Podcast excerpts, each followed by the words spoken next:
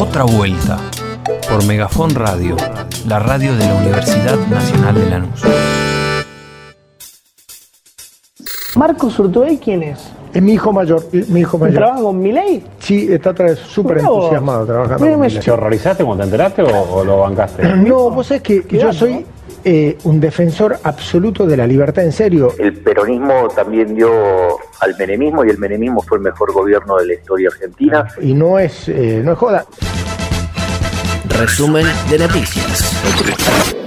Y al pie. 51.173.287 vacunadas y 22.137.427 con esquema completo.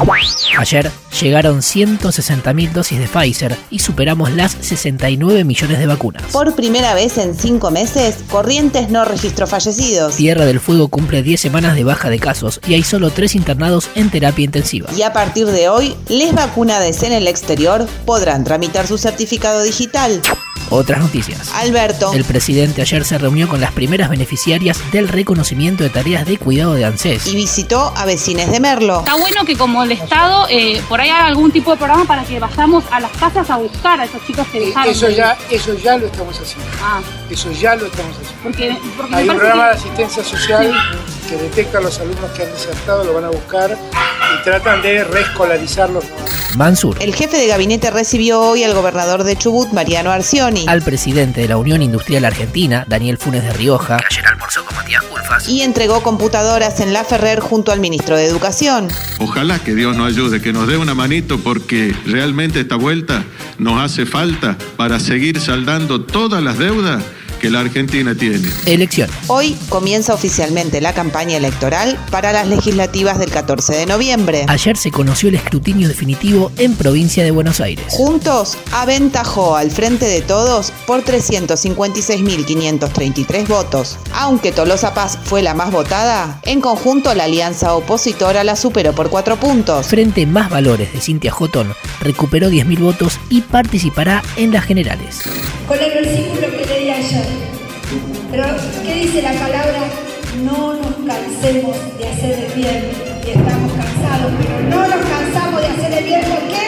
Porque a su tiempo cosecharemos. Campo. Presentaron el proyecto de régimen de fomento al desarrollo agroindustrial federal, inclusivo, sustentable y exportador, acordado con el Consejo Agroindustrial. El INDEC dio a conocer las cifras del primer semestre del año. La pobreza alcanzó al 40,6% de las personas y al 31,2% de los hogares. La indigencia llegó al 10,7%. El gobierno de la provincia de Buenos Aires presentó un proyecto de ley para ampliar la producción de vacunas, medicamentos y sueros mediante la transformación del Instituto Biológico de La Plata en un nuevo polo productivo científico y tecnológico. La legislatura de la ciudad trata hoy un proyecto de la reta que permitiría al Tribunal Superior de Justicia porteño tener injerencia en causas del ámbito nacional. Pero eso está mal. Pata empresarial. Confirmaron la condena a los dos exdirectivos de Ford por secuestros, torturas y haber montado un centro clandestino de detención en la planta de General Pacheco durante la última dictadura cívico-militar. Pedro Müller y Héctor Sibila fueron condenados a 10 y 12 años de prisión. Aquí diversidad. Bueno, seguí. El Festival Nacional de Folclore de Cosquín anuló las categorías de voz femenina y voz masculina en su concurso pre-Cosquín a partir de la denuncia del cantante trans Fernie de Gildenfeld. O algo así. Ahora habrá un único rubro, voz solista sin discriminación de género, como.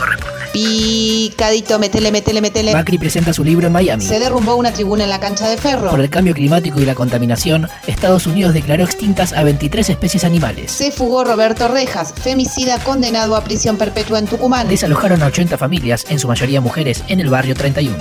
Ahora sí, indignémonos juntes. Vamos, Jerry. Otra vez, los Pumas. ¿Se acuerdan del balurdo que se armó con el ex capitán de los Pumas, Pablo Matera? El odio a los bolivianos, paraguayos, etcétera, nace de esa mucama a la que una vez se le cayó un pelo en tu comida. En la- Esto es muy fuerte. Ahora, claro. yo lo que te digo es lo siguiente: esto es expulsión. Esto tiene inhabilidad moral.